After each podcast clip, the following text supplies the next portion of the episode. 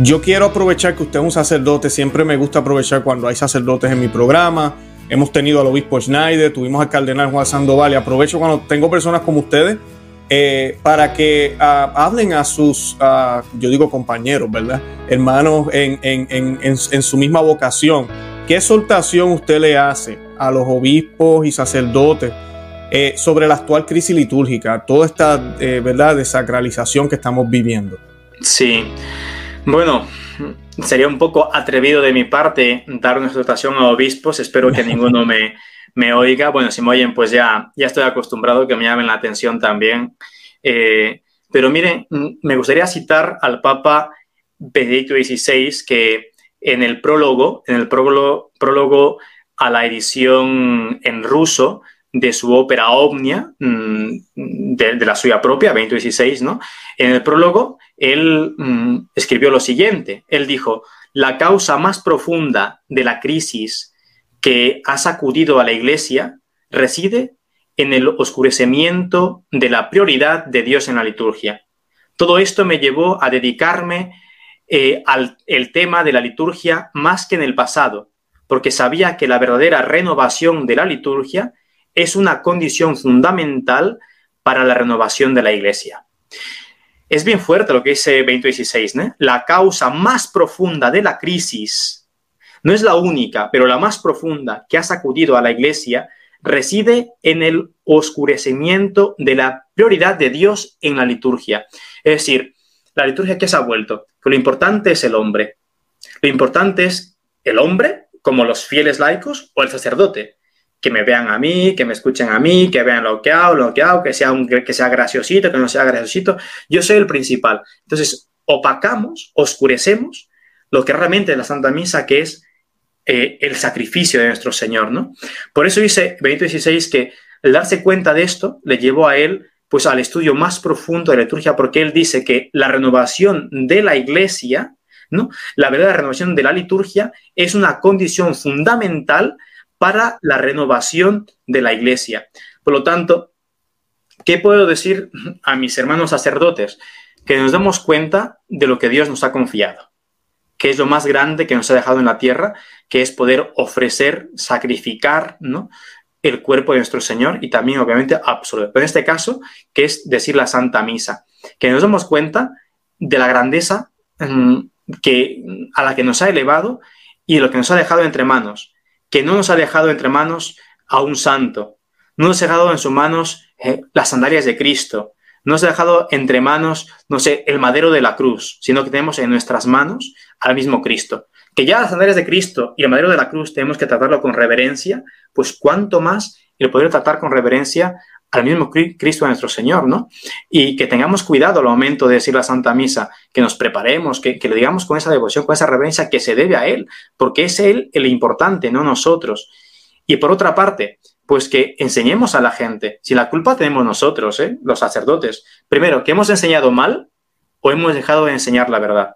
Porque a la verdad hace falta, bien por mm, enseñar lo contrario, es decir, la mentira, la falsedad, o bien también por callarla entonces por ocultarla, por callarla simplemente, que no tengamos miedo. Es verdad que a veces cuesta en este mundo ir contracorriente, enseñar a la gente, decir que tengan cuidado, que no en la mano o poner un reclinatorio. A veces la gente se te echa encima, te critica, pero bueno, hay que pasar por aquello, ¿no? Si no, Cristo tampoco hubiese enseñado de, esa manera.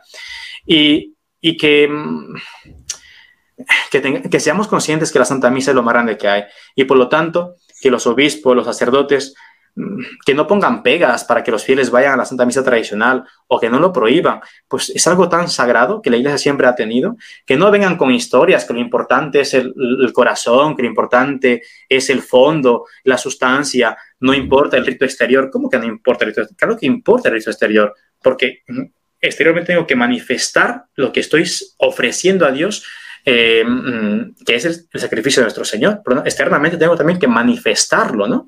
Y quiero terminar con unas palabras de ya santo, el cardenal Newman.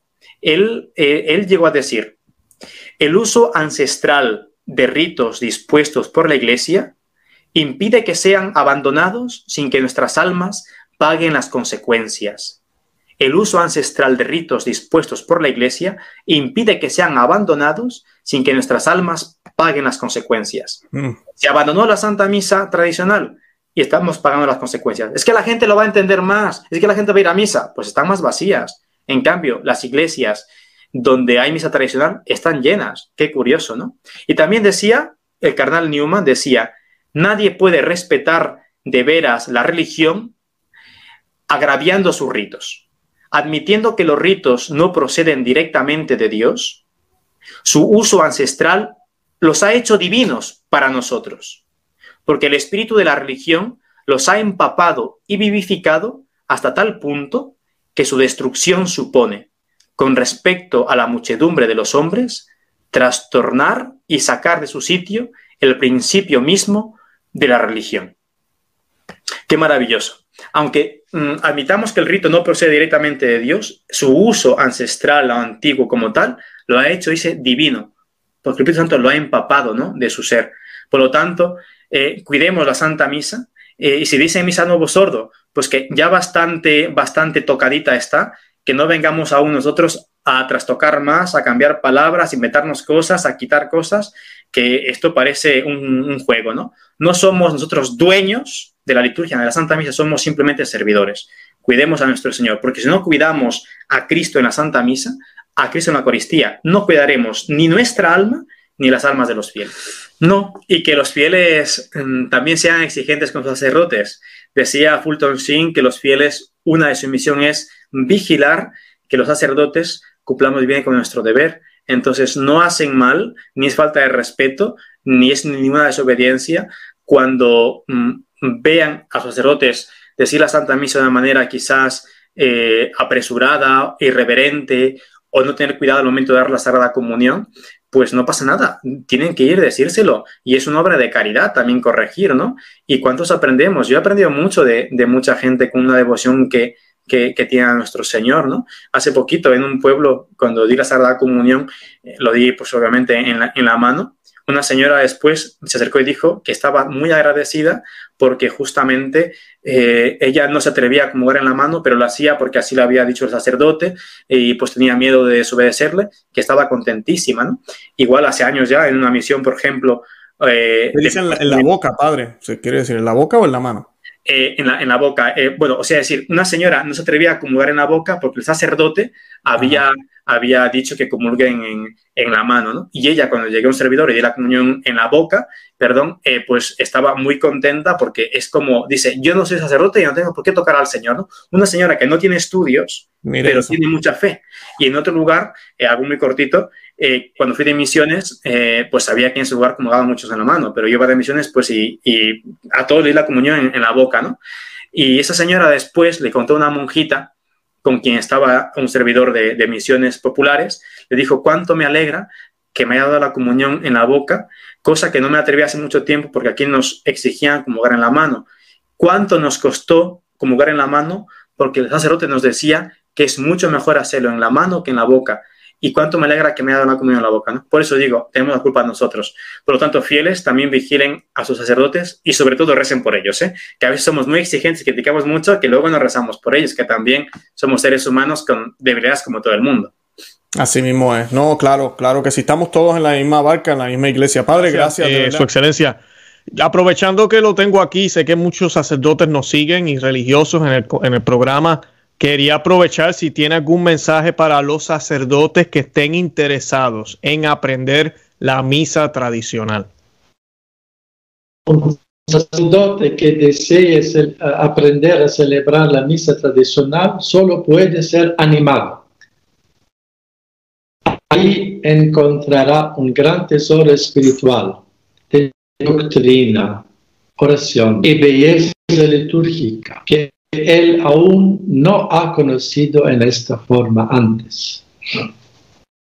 Hará este feliz descubrimiento de que Él es solo un serviente durante la celebración de la misa.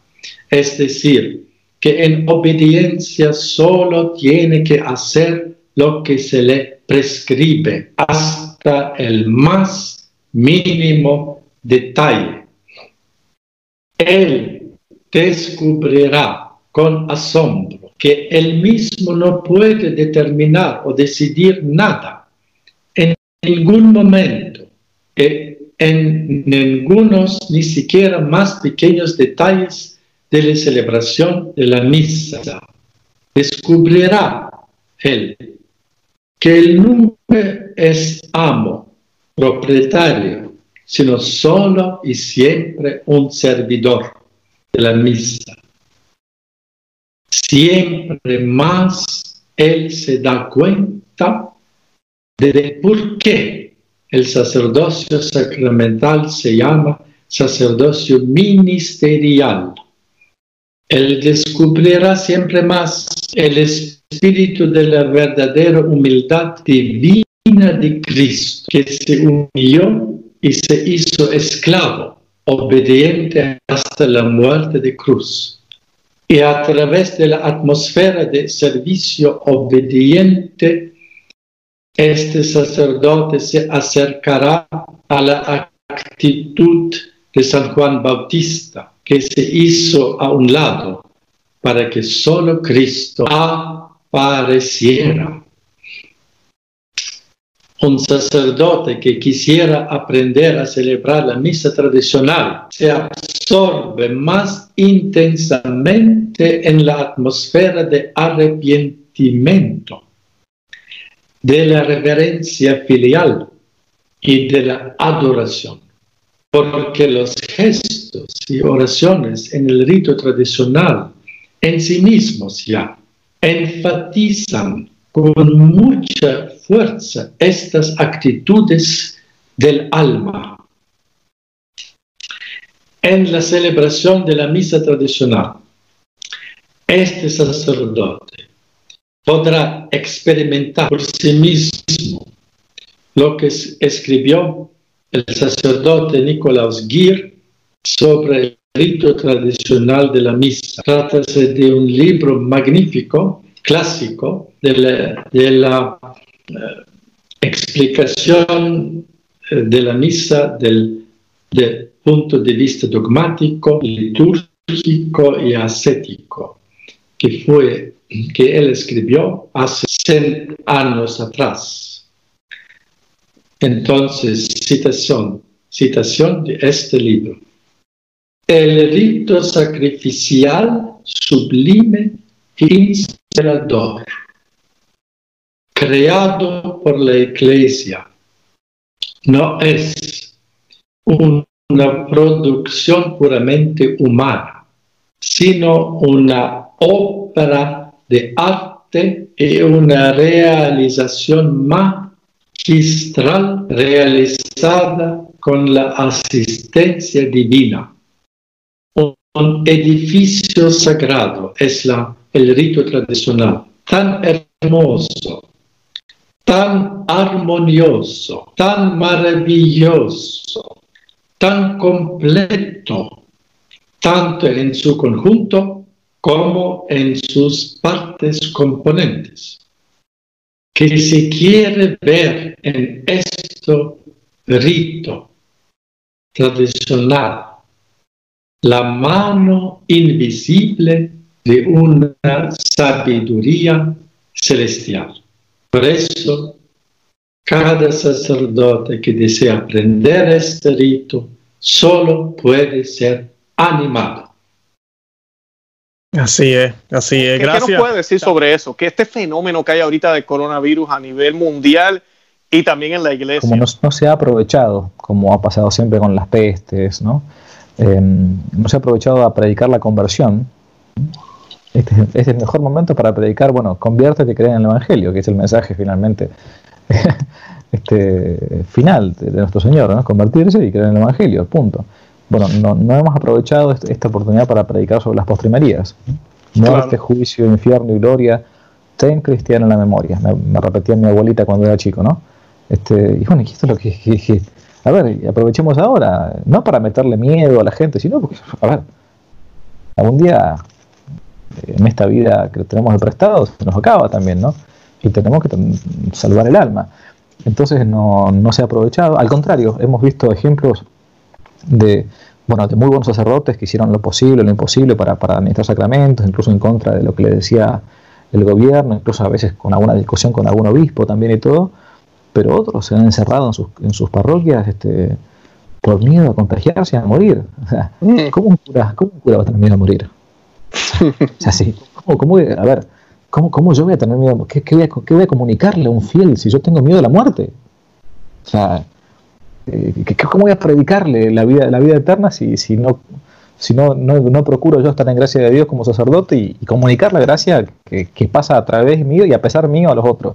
Pero si, si un alma, un fiel, ve que el cura está encerrado en su parroquia, este, mirando Netflix este, y, no, y no, no yendo a ver a los enfermos, no llevándole comunión, no confesando, no haciendo lo imposible como buen pastor, entonces, ¿qué, qué, qué, qué le queda a un fiel? ¿Mm? Sí. Pero bueno, como toda crisis se ve lo mejor de las personas y lo peor, ¿no? Esto es así siempre. ¿Mm? Estoy de acuerdo, padre. Yo creo que se, se han quitado las máscaras o se han, se han, se han, se han, se han dejado ver. Eh, padre, gracias por esas palabras porque yo siempre lo digo, yo, yo admiro a ustedes los sacerdotes. Yo no, eh, ustedes son, a mí, si no fuera por hombres como usted, no hubiera Eucaristía en la tierra. O sea, el Señor le dio gracias a ustedes para poder celebrar el santo sacrificio de la misa. Yo no pudiera confesar mis pecados si no fuera por hombres como usted. Eh, y todos los días, eso lo digo a las personas, independientemente del párroco que tengan, bueno o malo, hay que orar por ellos, porque no es fácil la vida de ustedes pero admiro que haya dicho esas palabras porque pues yo como laico no me atrevo a decir eso, pero aquí tenemos, ¿verdad? Usted, que es sacerdote, diciendo pues. cómo debería pensar un sacerdote. Y ojalá que muchos sacerdotes vean este video y sea un, les abra los ojos, porque pues más que nunca, ahorita en este mundo de oscuridad, necesitamos de hombres como ustedes. De verdad que sí. Yo, yo, he intentado decirle a mis amigos sacerdotes y todo, que, que tengo muy buenos amigos y muchos están trabajando este, muy bien. Eh, escúchenme, es el mejor momento para lavar la cara de la iglesia. O sea, eh, se nos ha acusado durante muchos años, ¿no? De, y, y, muchas veces con razón, o sea, de los abusos sexuales de curas, sobre todo abusos, como lo digo siempre yo, abusos homosexuales en su mayoría a, a, niños o a jóvenes, ¿no? Porque esto tampoco hay que, hay que, hay que dejar de decirlo. Y, muchas veces por la calle uno tenía que tragarse una, una, un insulto, lo que sea, y, bueno, uno se lo ofrece al Señor, Señor, te, ofrezco esta humillación, capaz, es, por esto no me la merezco, por muchas otras que no conoce la gente me las merezco todas, muchísimas me merezco. Pero bueno, es el mejor momento este para lavar la cara de la iglesia. O sea, para, para lavar el rostro y para mostrarle que, bueno, que el cura está realmente, ¿no? Se nos habla muchas veces de, del pueblo, del pueblo de Dios, del pueblo y de, olor a oveja. Bueno, bueno, y ahora y, cuando hay que salir a, estar con las ovejas, este, no, no, no metemos en la, ¿cómo la cosa? No, no, no, este, pero, pero bueno, sí, creo que es, eh, y es una oportunidad que se ha desaprovechado, ¿eh? porque se podría haber hecho muchísimo y, lamentablemente, bueno, también uno, entiende que algunos tienen miedo, que no, que no todos tienen el mismo temperamento y el mismo modo de ser, y que el miedo muchas veces paraliza, ¿no? Pero bueno, este, la verdad es que, que sí, es como que, mm, los laicos, yo digo, esto lo, lo que he escuchado de muchos laicos, se han visto como un poco desamparados en muchos casos. Claro, claro que sí.